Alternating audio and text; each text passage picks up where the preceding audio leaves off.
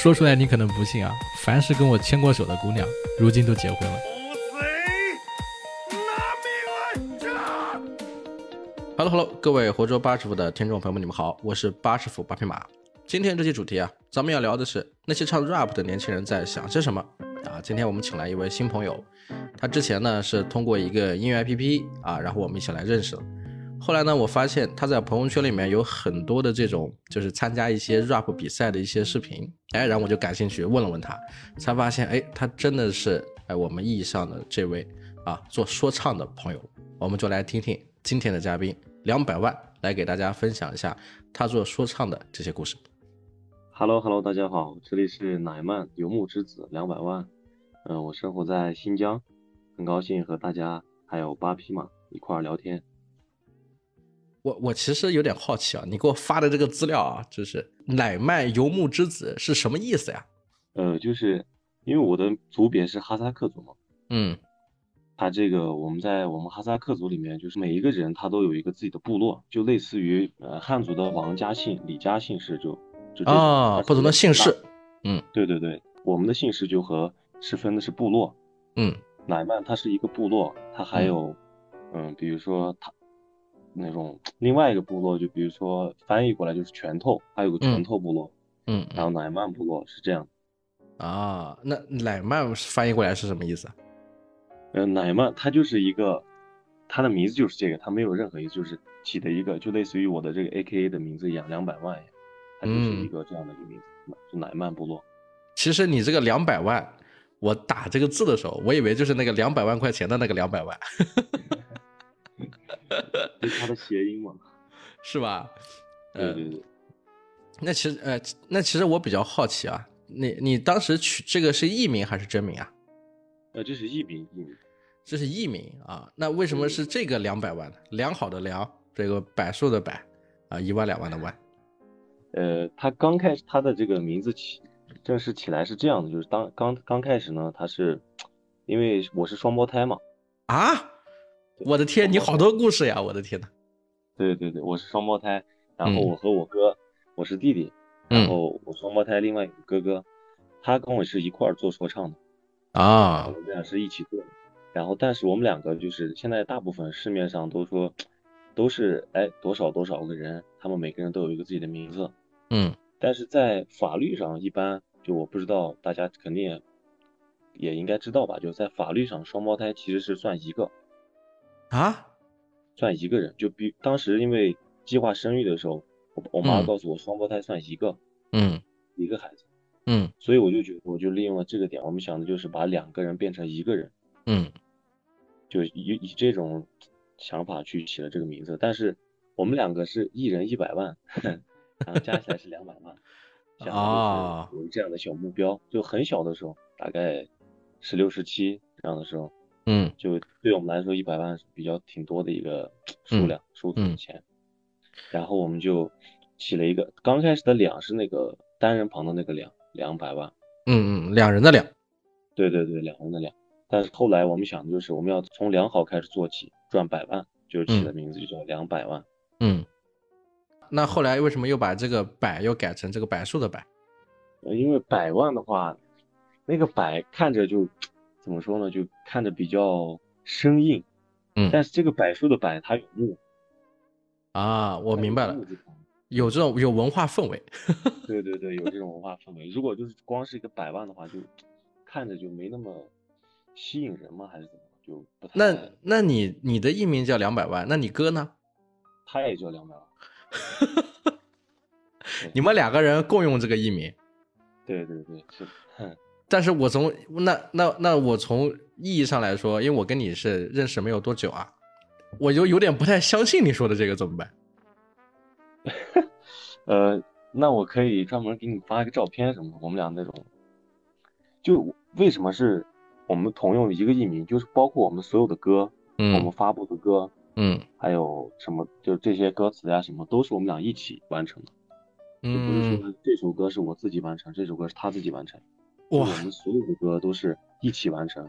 你这个点，你这个点有意思。我，但是你必须现在发张图片给我，不照片，你跟你哥的照片，不然我不信。好，没问题，没问题。我给你，那你发给我看一下。哇，各位听友朋友们，你们可能不相信啊，这个我我以为我的嘉宾里面长得最帅的就是两百万了，没想到居然是两个两百万。对对对，所以说，我你这张照片关键看不出来是 P 的，就就肯定是真人啊！我天，而且你哥跟你怎么说，就是虽然长得很像，但还是能分出来有一点点不同。对，是的，是的，确实是这样，是吧？哎，那为什么你在朋友圈里面不不怎么去分享你的这个、你的、你的这个这个朋友，要这个关系呢？因为这是一个小秘密，我们一直想就是让大家接受，让让大家知道的是两百万是一个人，但其实他是两个人。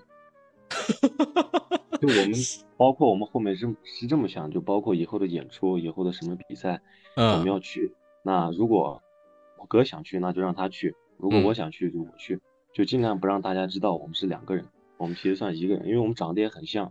嗯，就是这样。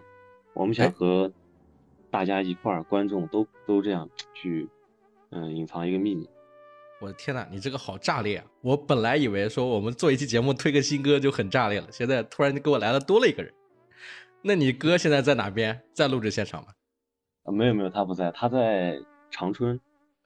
他在长春，你在新疆。对对对，是的。你们两个隔空遥望，惺惺相惜，然后线上创作。比赛的时候谁离得近谁去是吗？嗯，差不多就是。我们一般是在每一个圈，就他在长春那边，如果他获得了一些，得到了一些什么感悟和想法，或学习到什么新内容，然后或者我我在这边也学到了新内容，然后什么经验，那我们俩就会等他回来的时候，或者是我们哪天在一块儿的时候，我们就会一块儿去交流经验，去把这样互相去学习，然后再创造一些歌曲，就慢慢这样进步，就是这样。哎呦我的天哪！这讲的我鸡皮疙瘩都起来了，但你在我的节目里面，你这不是暴露了吗？呃，没事，这个我我我觉得说一些这个无所谓的，没事啊，说明你觉得我的节目没什么人听。啊，没有，那倒没有，我刚我都看了那些点播量是非常高的。呃，我想就大概聊聊这个，没什么，没什么。其实其实你这个有点意思，你看我啊，我这昵称叫八匹马，你有没有想过为什么是八匹马？我我想的就是跟我那个。我跟我取名字挺像的，我觉得，对吧？你是两百万，就两个人，那我八匹马是不是八个人的？你猜一猜，我是不是八个人的双胞胎？那那不至于。我的各行各业是吧？对吧？不是不是，因为是这样，你说的这个，我想到一个很好玩的点，就是我以前创作小说的时候，确实有那种人物角色，就是他说他叫几，比如说什么江南七怪。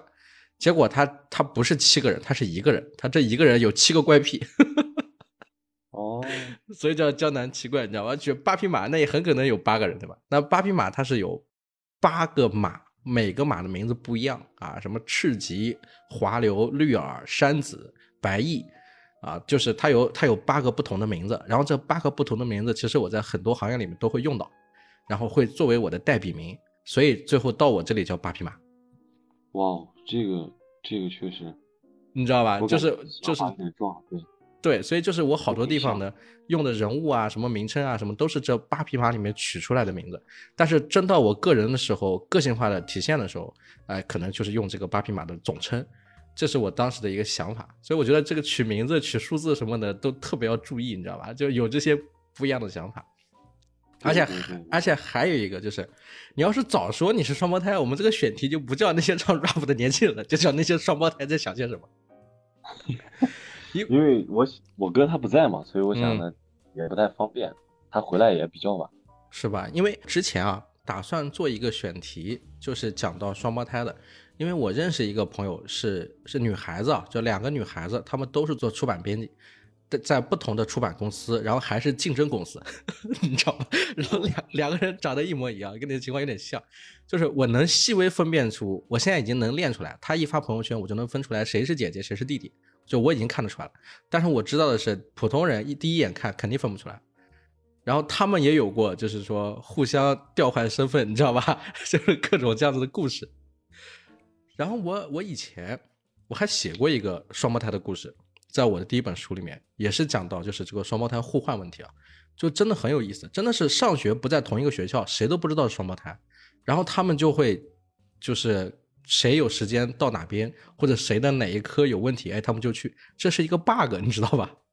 对，就我是经常遇到，成家常便饭了。这个，就包括有一次我们我们在乌鲁木齐的时候，嗯，就我们在家这边有一次晚上，我哥回来，他就说，哎，我今天，因为我们都已经习惯了一个，就是在路上我们被一个陌生人打招呼，没错，他说 hello 兄弟，哎 hello，然后我哥就会非常，以前他可能第一次一两次他会觉得，哎，他会解释，但是后来他就不解释了，他就会说啊，我就是我弟弟，他就直接变成我去跟那个人去交流。就是你说的这个事儿，我也遇到过，我还写在那小说里了。就是每次遇到这个人，然后发现这个人不是我认识的那个，啊，就是会有很多这样子的故事。但我们今天抛开这个双胞胎选题啊，我们来问一问跟 rapper 有关的这些事儿。那我想问的是，就是我看到你朋友圈，你其实不是学习音乐专业的嘛？那你是怎么就是接触到这个说唱，然后开始慢慢往专业方面去走了呢？嗯。目前我我也没到专业方面，就是还是在爱好的阶段嘛，就是觉得这东西我挺喜欢的，也是个小梦想嘛。嗯，刚开始就是我们小学的时候吧，我小学大概是五六年级的时候，就因为我们当时特别小，思想也比较幼稚，然后肯定也得不到一些，比如说我们想得到身边人的一些重视、认可，他们对认可，但是却得不到，因为太小了，思想也幼稚。所以你就会每天有想很多想法，想说的话，不知道怎么表达，你身边也没有人去人去倾听，是吧？所以你就我就会去选择，我和我哥就会去选择把自己的这些想法，呃，写到 QQ 的状态里去发，然后把它写成一个词。刚开始就因为写词不是需要押韵吗？是，刚开始我们就会去把它写的比较没什么押韵，但是就是大概就是我今天的一些想法，嗯，但是后来。嗯，偶尔会这样押上一些韵，就会觉得哎，就听着很帅，然后也能把自己的想法表达出来，我就觉得这是一个很好的，跟作诗一样，类似于作诗。嗯，然后我就慢慢的感兴趣了，然后后来我们就听到一些嗯，像国外的一些说唱的歌曲，嗯，然后听了之后非常，嗯，都是太酷了，对对对，太酷了。然后我们就想，哎，我们为什么老写词，不把这些带到伴奏里面啊？慢慢的开始就把这些词带到伴奏里面呀，然后去慢慢的到后面上了初中就开始找录音棚去录呀，这样慢慢。你们从初中就开始找录音棚录了？对，我们从初一就开始了。我有点好奇啊，这个年纪还是小了点。你是几几年的？我是两千年的。什么？两千年？哇，你看着有点成熟了。那那你初一的时候，这个事儿是因为你跟你哥哥两个经常有商有量是吧？所以觉得是要去找个录音棚。对对对，是的，因为我们写了很多歌，就当时就是这样的。我们到大概高三的时候吧，高三的时候，我们两个把我们的歌词，嗯，去拿出来去欣赏，去看一下过往的一些的以前写的歌词，我们发现歌词已经装满了两个鞋盒。就是我们写到纸上嘛，嗯，所以我们有很多很多的歌，但是我们从来没有进过录音棚，嗯，然后我们初中就想来，第一次我们想进去唱一首歌，去感受一下这种真正把歌做出来之后是什么样的感觉。去录音棚这个想法是别人告诉你的，还是你们自己想到的？呃，是我们看一些那种，呃，杂志。网站、杂志呀，网站，还有一些视频，我们就看到他们在录音棚里面那样去把自己的歌可以做成一种音频，嗯，去混音就会融合起来，我就觉得这东西很帅，我们也想做成他们那样。哎，那你们知道这个录音棚的价格还是很高的吧？一首歌现在我不知道那个时候是什么价格，现在我知道的录一首歌怎么的也要有个七八百吧？对对对，是的，差不多。差不多吧，它是按小时去计的。对，对，是的。当初是我们肯定知道，好的录音棚是肯定是特别贵的，我们也消费不起。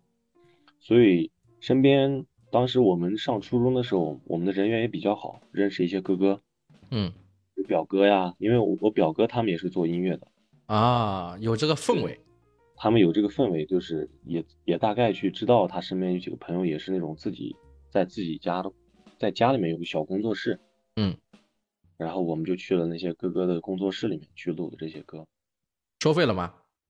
呃，没收费，没收费。那你们这个录了歌之后，开始就觉得这就算作品了，是吧？对，刚开始对很激动，很激动，就觉得这个作品，到现在听我们的第一首作品，我都觉得，嗯，确实可以。当时确实就感自己都能感觉到是有天赋的。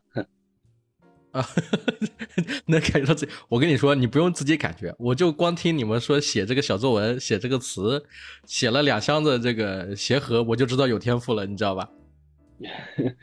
那还好还好，就就是大概坚持下去就就成了。但是我这里其实还有还是想问一个问题啊，就是很多我认识的双胞胎啊，他们其实有点极端，要么两个人关系就非常不好，因为共同抢同一个资源嘛，甚至穿衣服什么的，家长也会给他们穿相同的衣服，就导致两个人其实是一种非常就是激烈的竞争关系，其实是其实关系是不好的。你们两个的关系是从小就很好吗？呃，小时候小时候肯定会偶尔打打架闹一闹，但是长大之后，因为嗯可能是家里的教育吧，我们俩就一直都比较团结，嗯，对，然后有什么事情会互相帮忙。所以你们在这个写这个 rap 的时候，就是写这些词的时候，你们也是相互之间交流的，而且很有趣的点是，你们两个的方向都是一致的。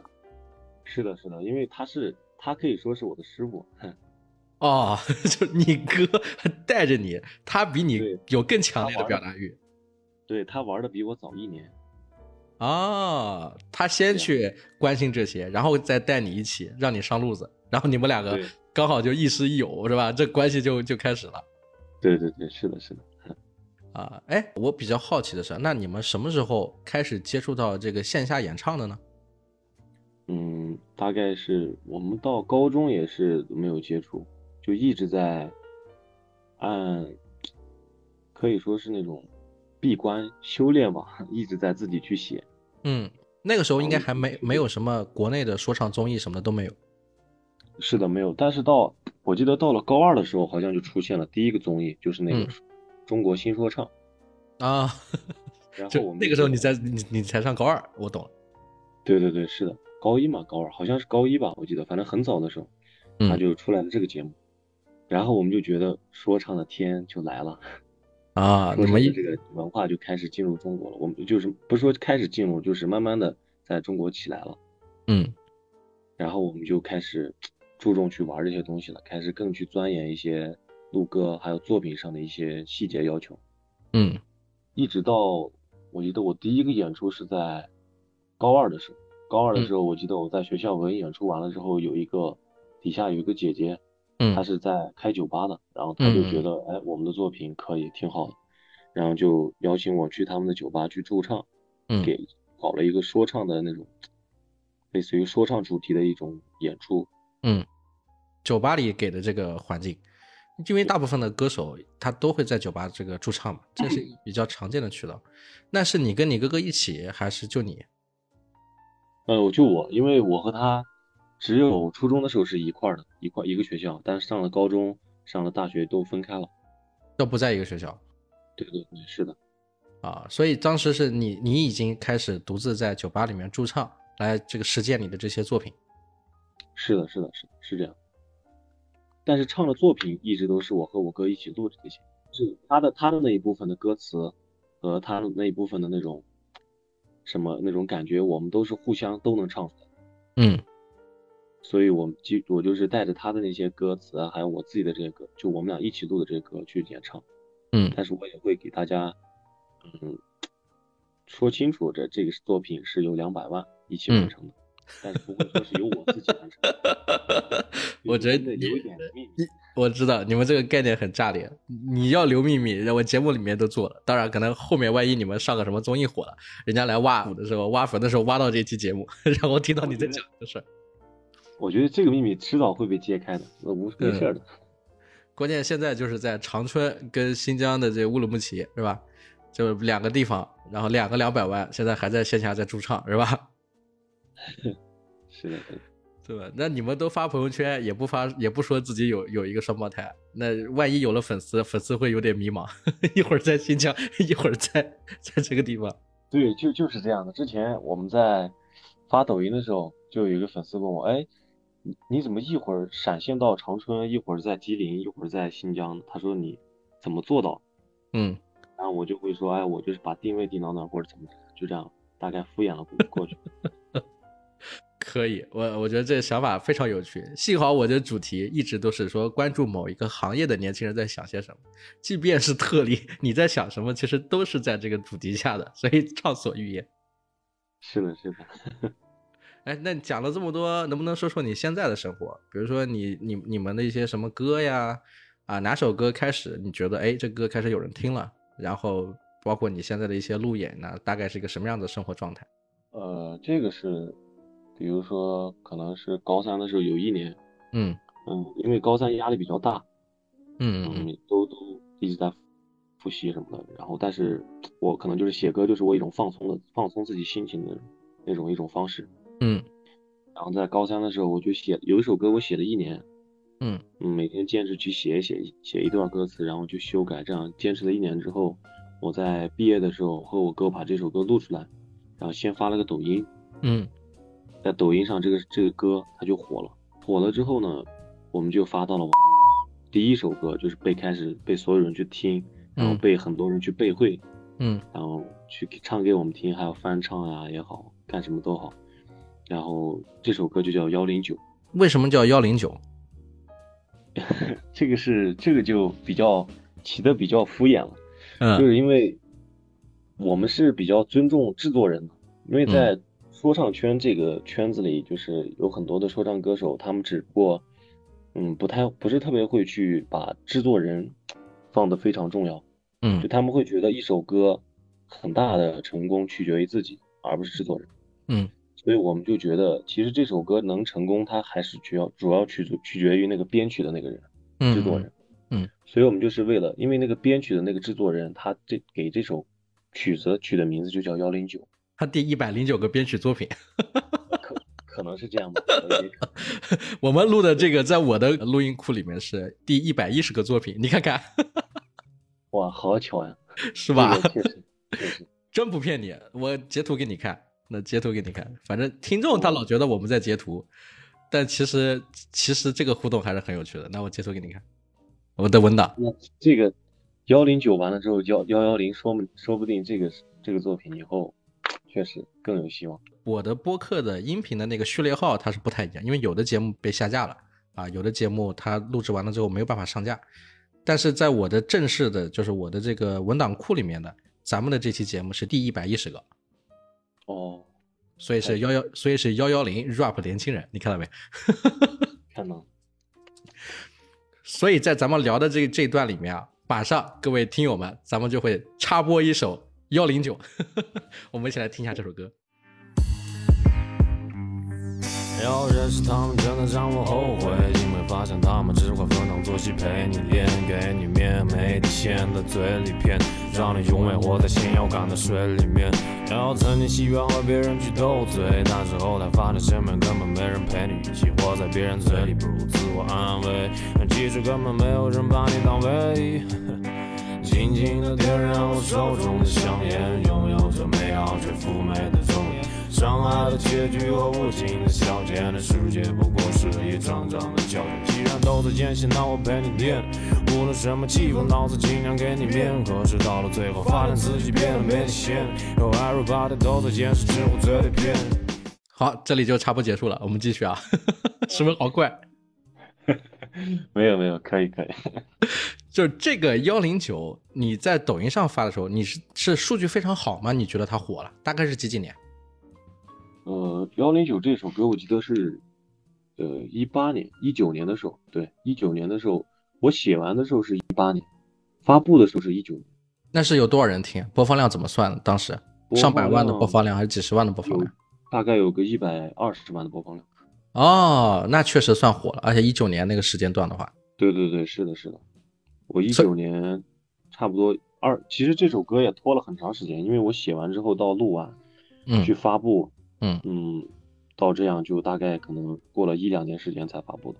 嗯，但我觉得啊，就是我在跟很多嘉宾聊天的时候啊，我虽然也遇到过那种，就是在可能在初中就已经很明确知道自己要做什么，到高中就已经月赚十万的，有这种人我见过，但其实还是非常少。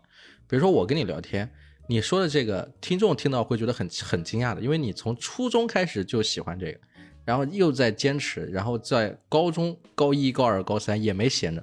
虽然说你一首歌可能精益求精，一年时间要把它完成，但实际上就是你是非常早的，你发现没有？就这种东西，我感觉是压不住的。你你父母应该不是从事音乐行业的吧？不是，但是我们家确实像我妈妈的弟弟，他就是从事音乐行业，在在他自己的就我们哈族圈子里比较出名，他有很多自己的作品。嗯，基因跟天赋是不是？对对对，我就觉得。也就是你之前在聊到说这个叫乃曼是吧？是乃曼的游牧，游牧是不是因为你们这个族群本身他在音乐这一块就有很多的这些啊音乐创作者呀，有很多的一些这种艺人呢，或者从事音乐的这些人？这个反而就特别相反，还相反。这个部落对，他是一个战斗部落，他是负责他是负责站在一线去打仗的部落。嗯，这这个部落里面出来的都是很多的那种。我们韩语叫把的，就是汉语翻译过来就是战士，嗯，硬汉，嗯，就是他们在战场上杀了很多的敌人，然后都是这样的人，嗯，就可能到现代了，就每个就有分支了，大家就有自己喜欢的。因为我的部落是跟着我父亲的嘛，乃曼部落，但是我妈妈是另外一个部落，嗯，对，所以说我妈妈那个部落可能去的确有这样的音乐的一些人才，能歌善舞。对对对，是的，啊，在哦，那我觉得这么一结合，我这个彩虹屁就吹起来。一个是战斗的部落，他热血是吧？他有表达欲，他很愤怒。然后另外一个能歌善舞，两个一结合，不就是 rap？这不就是 rap 的现状是吧？我的彩虹屁吹起来了，形象形象，是不是？啊，但是我们讲到这个啊，就我也有点好奇啊，就是其实听友们在一起听我们在聊的时候，会觉得说你可能是一个比较。乖一点的孩子，他好像不是我们印象中说唱 rap 的那种感受啊，就是唱 rap 的他不是有塔兔是吧？然后还要在在夜场，然后要跟别人去这个 PK 是吧？哎，玩什么 freestyle，包括我们看的那些综综艺节目里面，也是那种非常激烈的这种对抗。就嗯，你给我的感受，目前来说，其实我们感受不到，就是是不是说你把这个生活跟你说唱的那个东西是分开的？还是说，其实，在正常的聊天中，很多人他平时生活就是这个状态。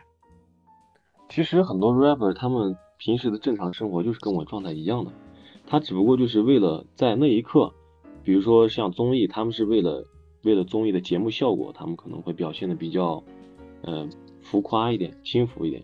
嗯。但是其实私底下下来，其实很多 rapper 呢，他们怎么说呢，也是很成熟的，因为。毕竟他有自己的表达欲，有自己的表达欲去写作品，这种这个想法和这个行为已经比较成熟了。所以私底下的那些 rapper 他们是挺成熟的一个人，因为我接触了很多 rapper，他们是很有想法的。因为我觉得这个行当，特别是这个赛道啊，你们那个词本来字就特别多，是吧？还要逐字逐句的推敲，还要押韵，还要加很多的元素。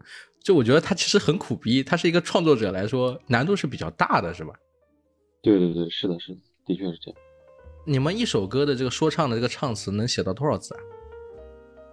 这个我们还我我的确没有注意过，可能有一个，我现在去看一下。嗯，你看一下，不是六百字、八百字这种小作文啊，还是什么？对对对，差不多就是我我这个就是对，是的，一千多字，一千多字。那我因为我是一个外行呀，就是在这个说唱圈子里面，你比如说。这个说唱它分一些什么类型吗？比如说你们这个词写作呀，或者风格呀，或者什么有有分类吗？呃，它有分类的，它有很多分类。它随着时间的推敲，它就分的种类就慢慢越来越多，就导致我自己现在嗯也觉得很杂。嗯，能能给我们介绍一下吗？比如说像说唱，它有这种伴奏的风格。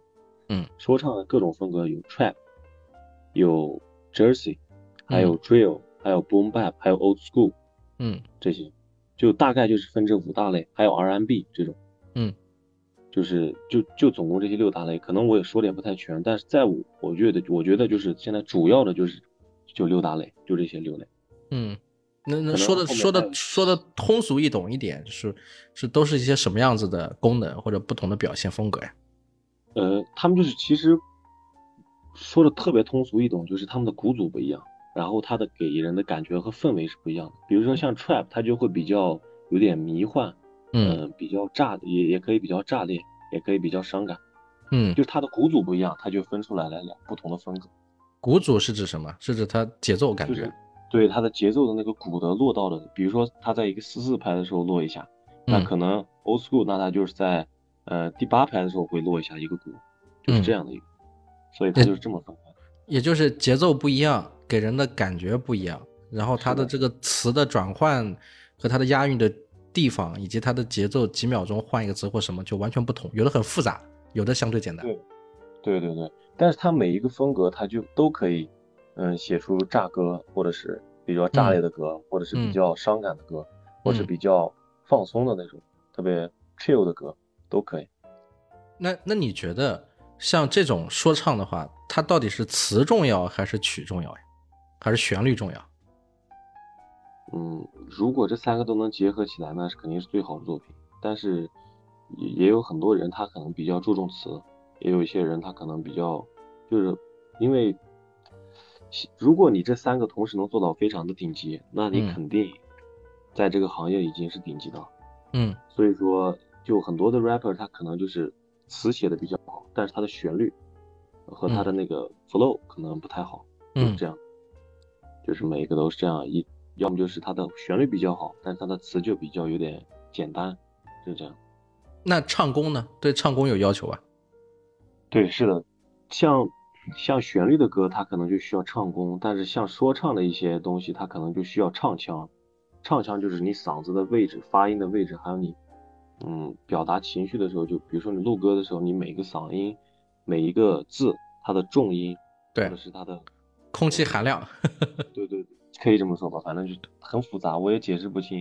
就是它那种感觉，让一个人听起来，如果你是普通像念念，就是比如说念这种作文一样去把它念出来，那是没有感觉的。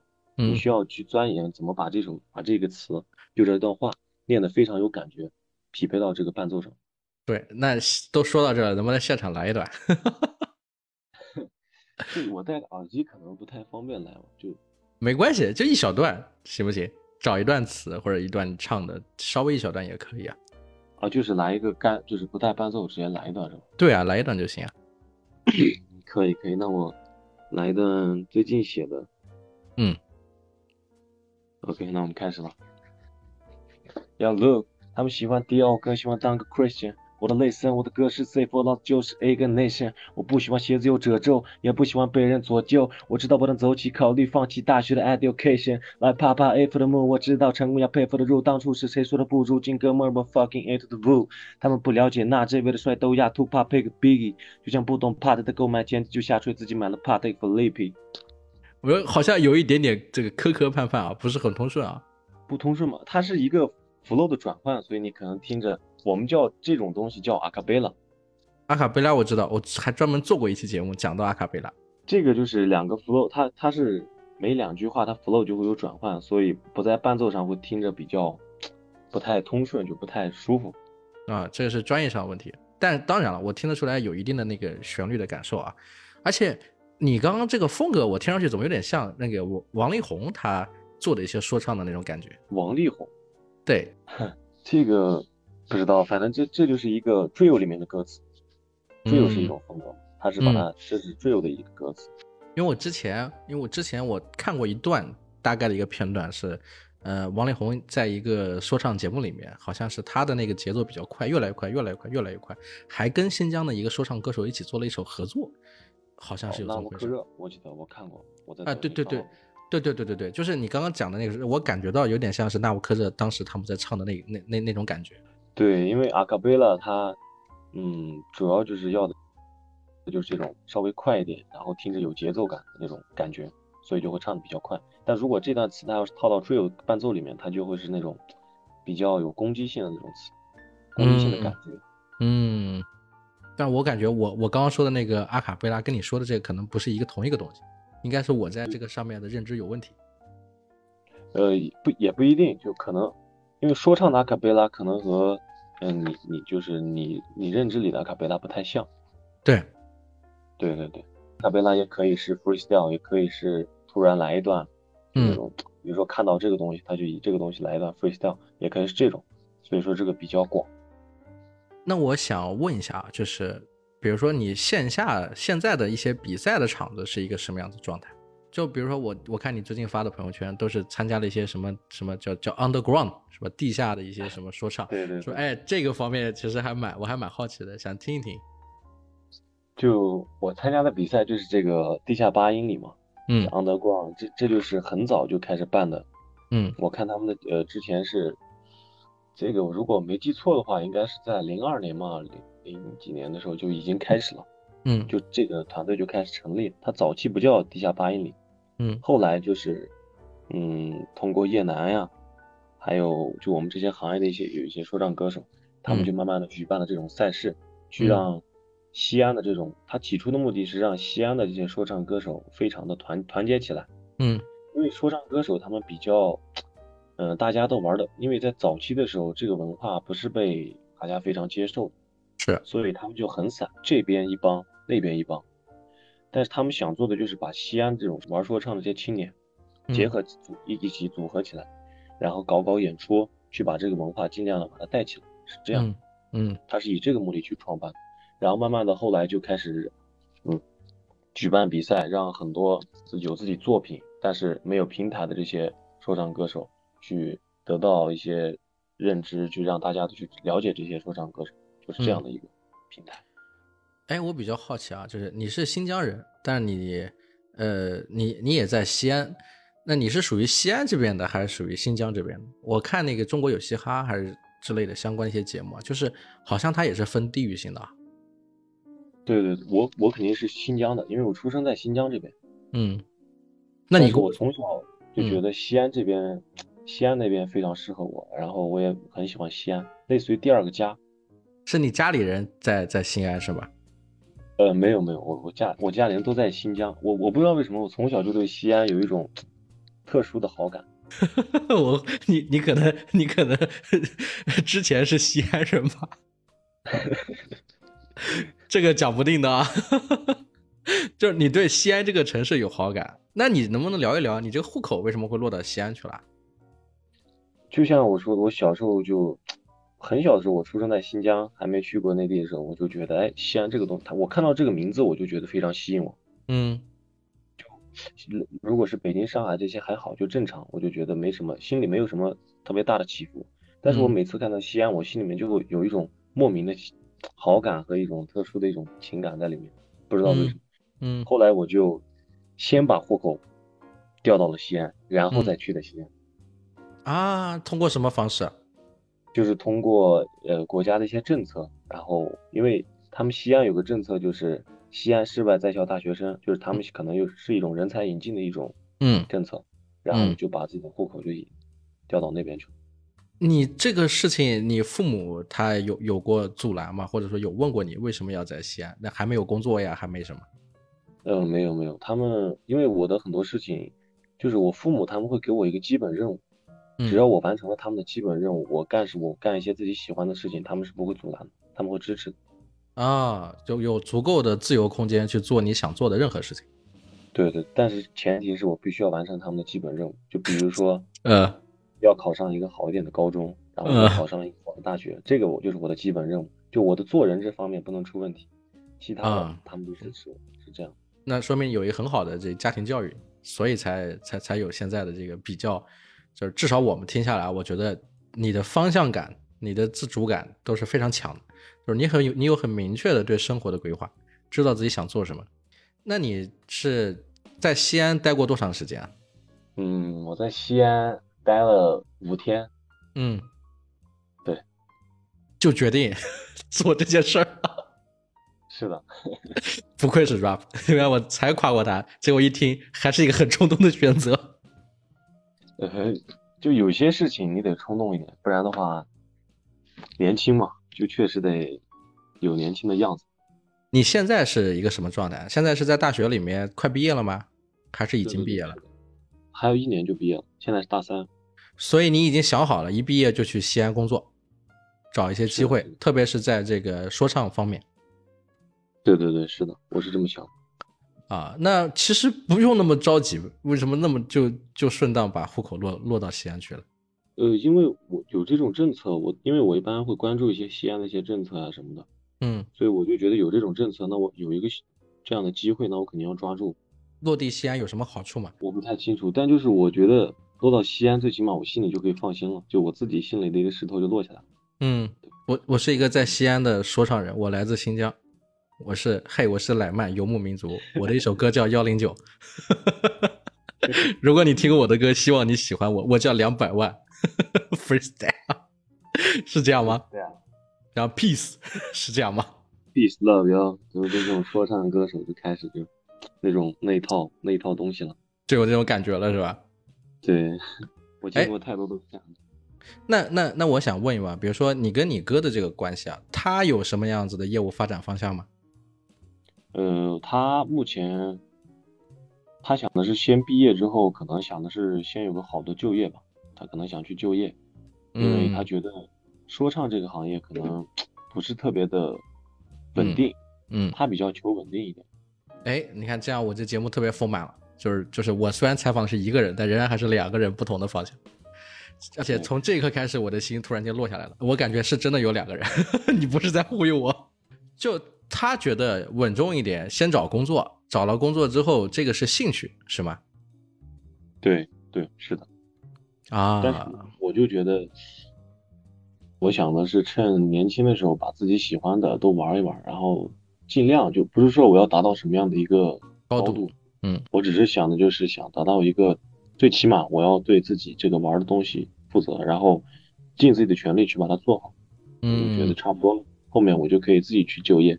没问题的，哎，那你有没有想过最坏的打算？比如说，最终这个两百万就落在你一个人身上，然后就像五条人，其实原来是有五个，现在就两个。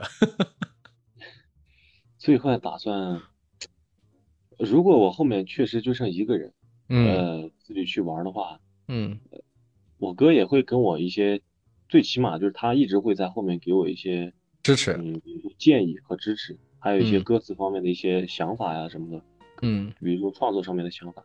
他都会一直给我给，所以我就觉得，我从出生一，我就算我后面是一个人，他还是两个人一直在玩，嗯，因为我有什么事情都会去问我哥的一些想法和他的一些创作的一些想法。当然了，我说的是最坏打算，当然是希望你们两个 最后能把这个最坏打算。嗯，如果是一个人，那也没事的，其实也可以自己一个人坚持嘛。嗯，但有很有意思啊，就是我也遇到过很多这种，就是。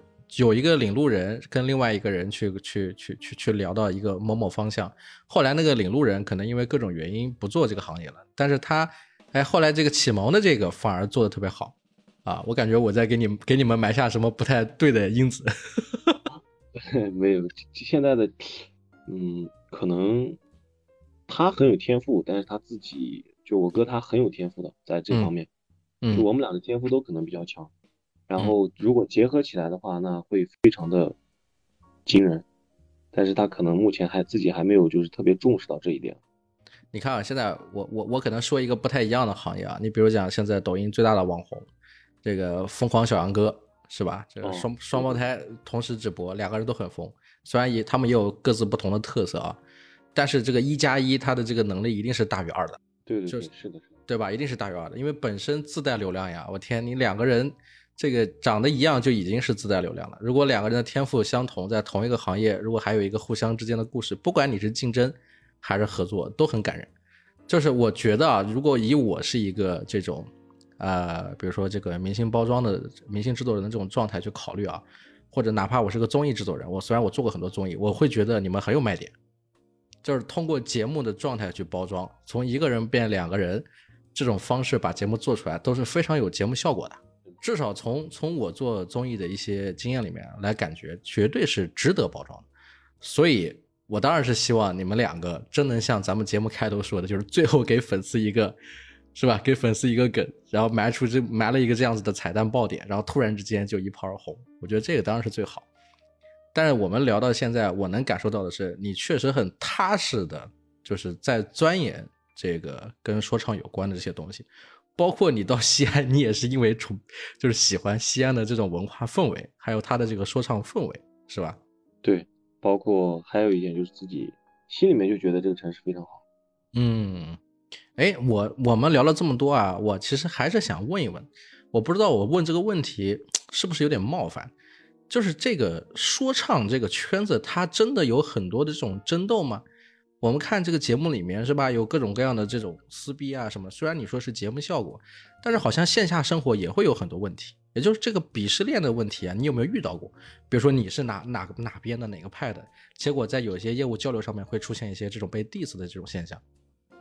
呃，可能就如呃怎么说，这个行业，比如说在上面的那些就是是在蛋糕。现在分蛋糕的那些人，嗯，他们的 beef，他们的这些撕逼可能是是演的，就是为了一些热度，嗯，就其实有个这样的一个操作流程，就是很多的 rapper 说唱歌手有名气的，嗯，他们在今年如果要发一首专辑，嗯，他们肯定会在专辑发布之前要搞一个小动作，要么就是 beef，要么就是在抖音带一些话题或者是一些比较争议性的东西，让大家去。得到大家的一些关注度，嗯，然后在这个关注度最高的那一个点的时候，把自己的专专辑去发出来，就还是营营销行为。对对，它其实就是一个营销行为。包括之前我看到有两个 rapper，好像是，嗯，叫是肯肯 Rob 和 Young Thirty Baby，对，什么就，就我不太了，就是不太清楚两个 rapper。但是后来我就听朋友说，他们之前就闹得非常的严重，嗯，就。就是那种类似于小孩后面要怎么样啊，要到泰国怎么怎么样啊，就说的比较严重。嗯，但是后来他们就是发，好像是发了一张专辑，发布了单曲，然后就后来就自己就开始公开，就是说，哎，其实这我们俩只是演的一个戏而已，演出来一个 beef，就是这样一个，他们最后就澄清了。嗯，都是小骂大大帮忙，互相之间也是一种抬举的方法。对对对，是的，是的，大概就是这样。或者得到一些关注度，我也能得到一些流量，就或者或者我可以理解为，因为这种情况在网红里也很常见，这是一个人设，就是类似什么英雄人设或者抬杠人设或者是什么，就是也是个行业的一种潜规则，我能这么理解吗？就是比如说我哪怕跟他跟他不认识，但是他 diss 我的时候，我能明我能接住这个梗，然后我再反过来反击他，但是是通过作品的形式，这样双方之间有来有回，互相就上去了。大家是心照不宣，是这意思吧？是的，就如果你是一个成熟的说唱，成熟的说唱歌手，你知道这个行业的规矩，呃，你就你就你得接住对方的梗，但也也有不接的，比如说他可能会觉得，哎，你实力的确不行，或者你的这个这方面能力我不太，我没有去欣赏到你这个人，也没得到得到，就是我我不不认可你这个人，他就不会去接这个梗，他就会不鸟你，然后这个 beef 和 diss 也没有用。就很多都是这样的，但是也有那种真正的想去 diss 之后去 diss 的这种，这种说唱歌手，他们就可能就是稍微比较有自己的想法，但是同时也可能稍微有点幼稚。嗯嗯嗯。因为在这个现在这个时代，你这样 diss 来 diss 去，他的确，呃，真正用心去就是想把事情闹得非常尴尬的这种人，他最后呢，结局也不是特别好。嗯。因为在这个行业里面，只有双赢，你才能得到大家的尊重，是这样。或者说，这个圈子本身也很小，其实好多人最终都会到的这个圈子里，可能这也就是几个群的问题，大家都认识。对对对，大家都会认识，就会到。如果你这样 diss 来 diss 去，这种人他上来之后，大家很尴尬呀。嗯。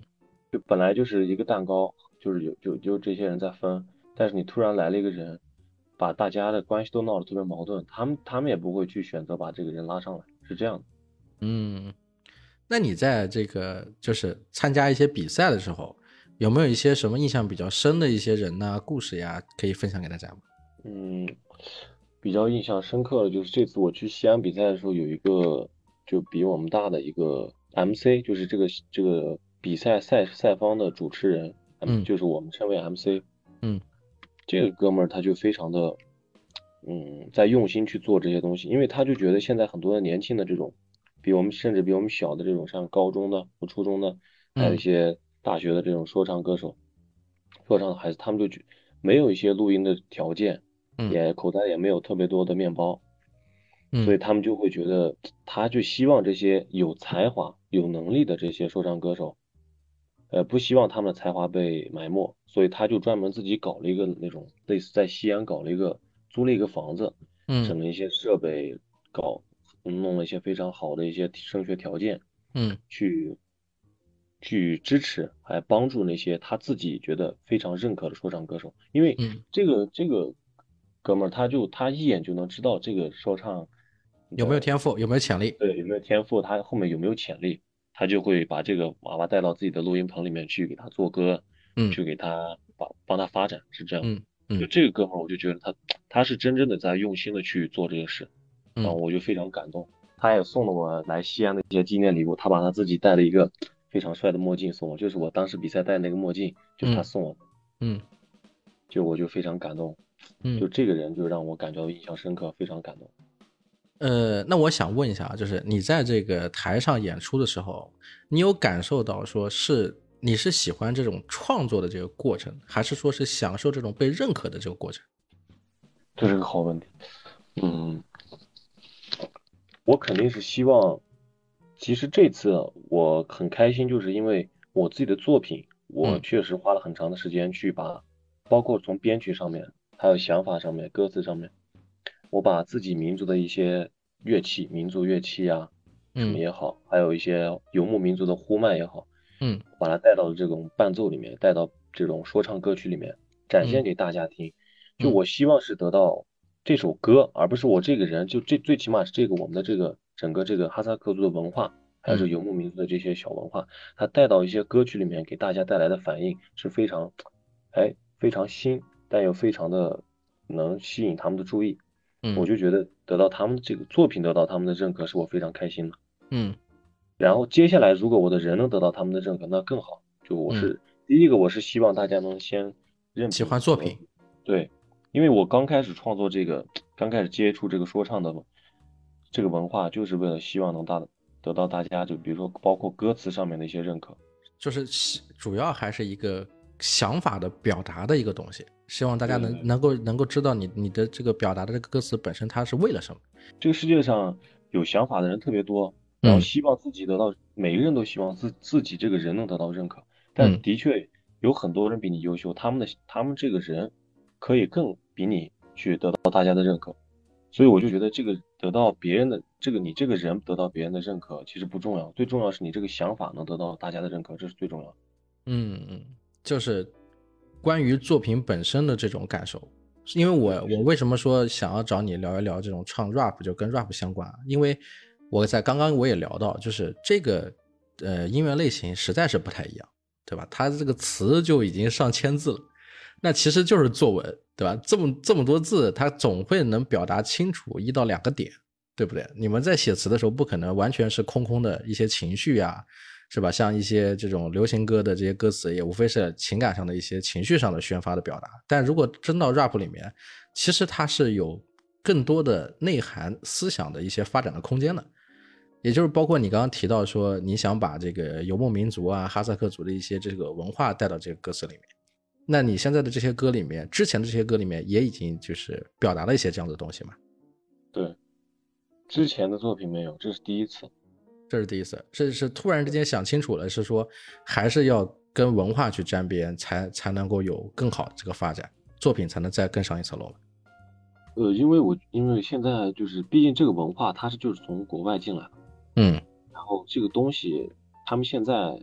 很多说唱歌手，他们其实他们做的作品其实和国外是非常相似的，他们可能就，呃，通俗易懂的讲，就是在其实，在就是把国外那那些东西就抄过来，嗯嗯嗯，包括编曲方面的。我想做的就是说，哎，做出我们自己国家自己民族的文化，对，把它变成一个新的一种东西，让他们去扔给他们，让他们去感受到这个东西，哎，就中国的这个说唱这个文化非常的新，反而去超越了他们。就就像我想做的就是，就像之前你说的那样，让前面的那个人被后面的那个人超越。嗯，就我想让的是中国最后因为这些文化，它能超越他们自己发明这个文化的人。嗯，就虽然是个舶来品，但这个东西在国内也有它就是新生长出来的不一样的这种分支类的东西，一听就是这就是中式说唱，是这种感受吧？对对，可以做比喻，就是国外可能是师傅，那国内就中国这个可能就是一个徒弟。嗯就我想现在做的就是让徒弟超过师傅，这样。嗯，那我们说点敏感话题啊，就是从事说唱这个行业能不能养活自己呢？我其实也很好奇。呃，这个这这个确实是好问题。说唱这个行业，嗯，如果你确实做的有东西，你要是能赚，你确实能赚，就是一次赚能赚一个大钱。嗯但如果不赚的话，你也一就是一直赚不到钱，是这样。嗯，就要么就来个大的，要么就一直没有，平平稳稳。所以说，一般来说，大部分是养不活自己的，你只能自己去干一些自己就是不想干的事情，去赚一些钱，去那自己去搞音乐，投资到这个音乐里面。嗯，就是贴补自己的兴趣。对对，不然的话，这说唱这个行业，如果你是一个有名气的说唱歌手，那你能养活自己；但嗯如果你是一个没名气的说唱歌手，那你就的确养不活自己。嗯，你现在的状态是什么状态？我再问的深一点。我现在的状态就是，哎，就是刚好就能对付我自己的生活，就赚的钱。就因为我在外面也是自己去代课，带一嗯些乐就我们民族乐器的一些，我是一个民族乐器老师嘛，我带有自己的学生，嗯然后同时我也可以通过就是说唱这些东西去赚赚钱，就嗯刚好就是说唱这些钱就能，其实就能大概对付我自己的生活的日常的开销，嗯嗯然后再加上一些这些代课的什么的，就完全够了。嗯，但但其实还是还是靠这个带学生赚一点这个生活费。对对对，大部分其实如因为你赚的这个靠说唱赚的钱，它是不足以去把它投资到音乐里面，再去做更好的东西出来的，所以你必须要在外面再去赚一些钱，把它嗯去投到音乐里面。嗯嗯嗯，哎，那那你比如说第一次通过说唱赚到的这个钱，你还记得吗？是一个什么样子的状态？我记得那那非常深刻呀，呃第一桶金呃 就是一首歌叫《一点点》，嗯。这首歌就有一次我在，因为我平常也会去健身，然后我在嗯。健身的时候，我就突然接到一个 电话，他就说，他说他自称是我这边的工作人员，嗯他说听到了我这首歌，他就觉得这个歌非常有潜力，他们想把这个版权买下来。嗯嗯。然后后来我就说好的好的，因为我我当时觉得这是一个可能是个诈骗电话，嗯所以就嗯 没怎么去太去注重这个他们说的这些话呀和他们这个想要干这些事情。然后后来就还有就是他加了我微信之后，我跟他聊了几句，我就把他删了，因为我觉得他的确像是诈骗电话，然后我就没鸟没怎么去踩他。嗯对，然后后来他加了我的联系方式、微信啊什么，就跟我去聊。嗯，后来就给我看了合同，就证明了他们是一个真是、这是一个可靠的事情，是个真实的事情。对。后来我才引起我的重视重视，然后我就去跟他们去商量，去签合同，去把这首嗯歌，然后去他是买买断还是分成？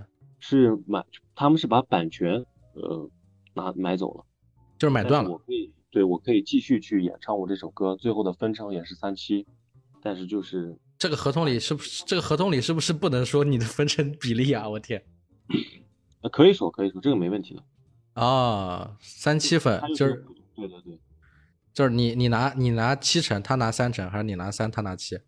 呃是我拿三，他们拿七，你拿三他拿七，你可以演你有演唱权，但是版权在这家公司，对对对是的，然后还给了你一笔版权费对是的是这样。啊。我能方便问一下这笔费用大概的数吗？不要说具体的，大概的数就是五位数。五位数啊，几万块钱。对对对是的。那个时候你多大？那时候我十八岁，我，好吧，兄弟，我跟你说，你你是有天赋的，老天爷赏饭吃。还好还好，就感谢感谢吧，只能就感谢自己支持，也感谢这个家里人这些。因为什么你知道吗？就是我之前采访过一些朋友，有可能有的不在播客节目里啊，有的是我线下认识的很多朋友，他们后来就是坚持做这同一个行业，就是因为在很年轻的时候，呃，在做这个事儿的时候得到了一个证明，比如说这个很很早的时候拿到了稿费，可能稿费不是很高，还有的可能拿到编剧费，啊，然后就让家庭突然之间意识到说，哎，我家小孩通过这个事情真的赚到钱了，不是不务正业。然后就给了很多的自由，然后他们后来就慢慢发展起来，成为了职业的，比如说编剧呀、啊作者呀各种的。所以像你这个故事，就能够让我感受到啊，就是其实你对我能感受到说，你以后肯定还是会成为一个，至少说是能够成为一个职业说唱歌手，应该是相对来说比较顺利的。哦，见仁见智。对，的确这件事情发生之后，他就是这样。我家里人就更支持我去做这些，做这个音乐，做说唱这个东西。当然了，你拿到五位数了呀，你相当于正常打工一年多的工资呀。你怎么你想想看，才十八，我天呐，这笔钱算巨款了。对，确的确是巨款。我和我哥就平分，然后 最后平分，哎呦我天，没多少了 因为这首歌也就是我和我哥一起做的，啊，叫一点点歌词、旋律，对对对，然后就平分，我们就把这些钱去买了设备啊，去投资到音乐上。嗯，完，这钱到到手里还没享受到，就变又又变成了投资硬件了。对，因为你要是消费的话是没有用的，你肯定要买资产，买自己属于自己的东西，它才能嗯钱生钱。嗯，我听你说下来啊，我觉得颠覆了我对说唱歌手的一个刻板印象，特别是年轻说唱歌手，原来相对很成熟了，就是在花钱这件事情上，在赚钱这件事情上，在人生规划这件事情上，还有写词呀各种，就都是非常怎么说呢？就是我总听上去感觉特别正能量，不是修饰的吧？不是因为上了节目你才这么说啊、肯定不是，我肯定就自己都是按照这么这这么来的。啊？呃，就我可能是比较很少的，因为不是说所所有说年轻的说唱歌手是这样的，因为也有很多大部分他们都是那种纸醉金迷、抽喝玩乐这种的 rapper，他们其实嗯，就根本不是说他们喜欢这个文化，他们就是想着，哎，这个文化挺帅的，他们就去接触了这个文化而已，有很多很多。对，你也遇到过有很多这样子的人。对，是的，我遇到了很多的。那他们有有有天赋吗？你觉得？或者说他本来也有天赋，只是不太重视这个这方面。对他们的就怎么说，就只能说他们的思想和他们的天赋没有对等，所以就导致他们，嗯，天赋在，但是他们的思想非常低的话，你这个才华就是不会被展露出来，嗯是这样的。如果你的思想能到一定的高度，再搭配上你的天赋，那你绝对能成事儿。你们私底下在在行业里探讨的时候，也会像咱们这次这种这种聊天的方式去聊到吗？比如说，怎么样才能把这个项目做好？怎么样才能把这首歌做好？怎么样才能够在这个圈子里面继续做得更久？我只会跟我的哥聊一些这些东西。啊，那其他的嗯其其他的这些，比如说你们一般的话题，行业话题会聊些什么？或者聚会的时候，平时会聊些什么？聚会的时候就很浮夸，就聊一些，哎，今天今天你要发什么专辑呀？做的嗯是什么风格呀？有没有迎合大众市场呀？嗯就是你想的是怎么计划的呀？就这些东西。啊，没有说嘿，我今天买了个金表，你看这个劳力士，啊，有有，很很正常，有呢有呢。有吧？他们会他们会炫耀自己说，哎，我嗯，想去买一个这样的勾芡，买个这样的项链呀，对啊买，个这样的像个这样的什么牙呀，或者这钻石啊，就这种他们会也会有这样的说说。是吧？我我买个貂是吧？这 个到我家别墅，你看我兄弟开兄弟的 party 来，我带几个带几个漂亮的女朋友什么的，这种很浮夸的，在这个文化里啊。对我，但我接触的很少，因为我这个人就是我，我们家就是滴酒不沾嘛，所以我很少很少很少去碰酒，所以我可能就接触这种 rapper 的机会很少。啊，就是家风很严肃，相对来说规矩比较多，然后就两规矩倒不多，就是因为我们家我父亲他从小就不喝酒，滴酒不沾嘛，嗯所以你自己也会就潜意识里面就会有形成这样的习惯，就觉得哎这东西不适合我。嗯，哎，那你说到这个，我有点好奇啊，你滴酒不沾，啤酒也不喝，就除非是特别特别重要，就比如说像我我姐她的婚礼的时候，我可能会喝上那么一小杯。你的意思是说，在行业里面，在 rapper 圈，你滴酒不沾，对我包括去任何比赛，去跟任何人去接触，我是不喝酒的。吃个烧烤，喝个小啤酒，你啤酒不喝，哇，这个圈子居然能把你融下来，不得了。肯定是所有圈子都可以融的，这个没问题。只不过嗯就是可能更加的在作品和能力上面得到大家的认可，他们就能把你融融进来。嗯，啊，所以对于这种创作型的这种这种这种行业来说，最重要的还是作品本身。是的，如果你能你的作品和你的才华能相当好，得到他们的重视，那你这个人的一些小习惯有什么？比如说你不喝酒，你不抽烟，嗯，或者是你这个人的性格可能稍微有一点，嗯，孤僻，不怎么爱说话，都都是都是可以得到大家接受和认可的。嗯嗯嗯，对，但是你不能出现原则上的问题，嗯，人不能出现原则上的问题，其他方面是没有问题，只要你作品还有你的才华都很好。嗯，来，那说说看，比如说你这个最近的话，对你的这个职业生活、说唱生活有没有什么新的打算？你才参加了这个说唱比赛。嗯，我最近的打算就是希望，就是能好好的把今年的这个专辑还有 MV 拍出来，然后展现给大家，就让大家能看一看。我也会利用这个行业的这种潜规则，可能会想到就是做做一些那种。嗯，小 beef 呀，或者是有什么这种吸引大家的一些小，明白了，就是搞个 CP 是吧？哎，对，搞个 CP，然后去发这个专辑，搞个 CP 发自己的专辑，互相之间抬一下，小骂大帮忙什么的，做一做，找一找热点。对对对，然后把自己的专辑发出来，因为我的确已经玩了大概今年是第十年了。哇，是从初中就开始做，可不是十年吧？差不多，可能十年多或者十一年、十二年。嗯，就我想的，的确，现在应该该出去给让大家看到我的东西和我这个人了。嗯，我到练枪已经很久，该去试试这个刀锋不锋利了。那是不是也要参加一些综艺的比赛啊，或者之类的？后期可能如果的确有邀请，或者是有有那种途径的话，我会去报名参加。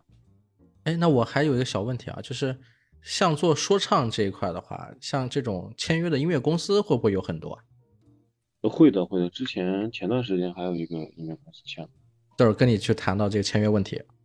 对对对，是的，他们他们这个签约公司，对，有些是行业机密，还说不了，就大概就是分的，就唱片约，还有演出约，还有全约，就这样一些。啊，就是也会分不同的类型，取决于你自己的选择。对，是的，是的。如果你能签一个比较好的公司，他们比较负责任，那我觉得对你自己有好处。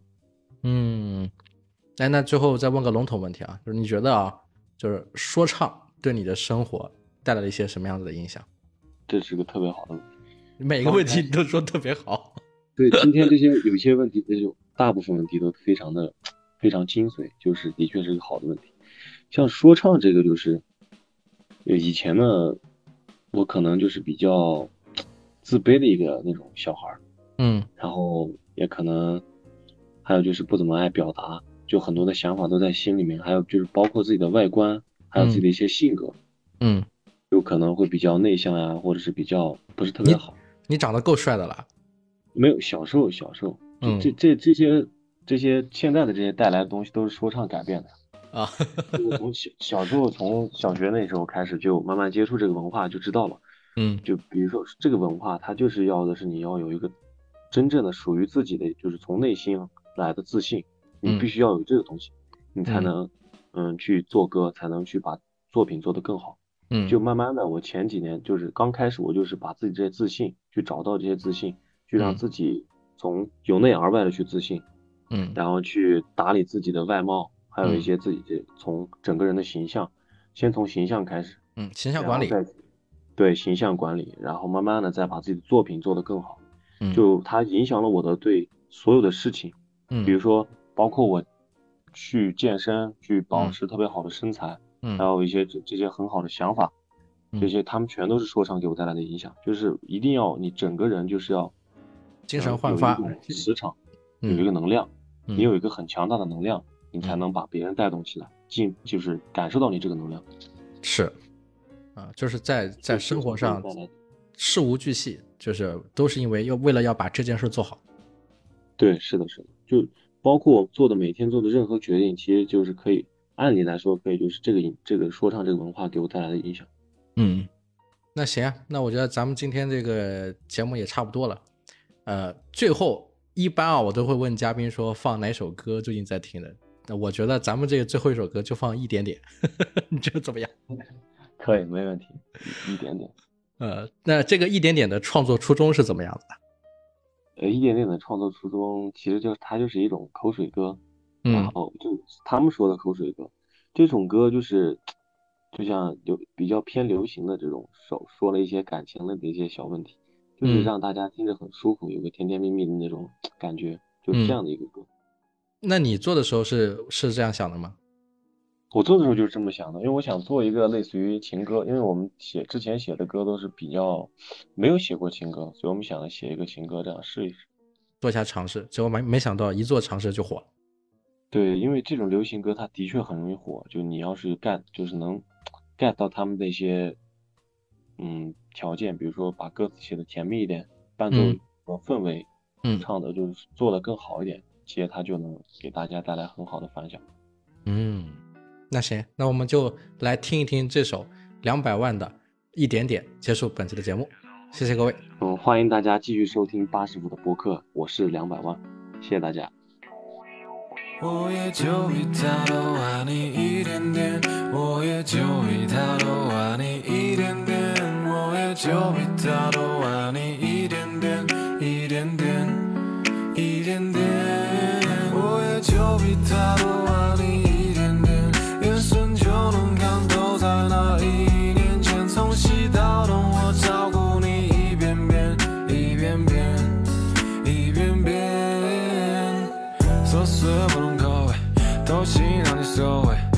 听我的脚背，feeling out of 点缀，radio play 被你迷醉，baby I'll marry one day be your rainbow 出现在你身边，安静背后还有一丝分点，从你背我一直到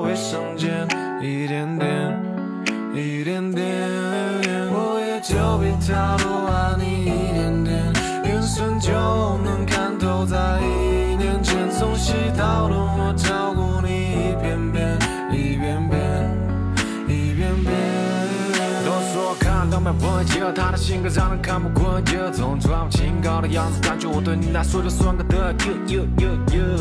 成为你爹地，收拾我女婿，然后在一起。我也就比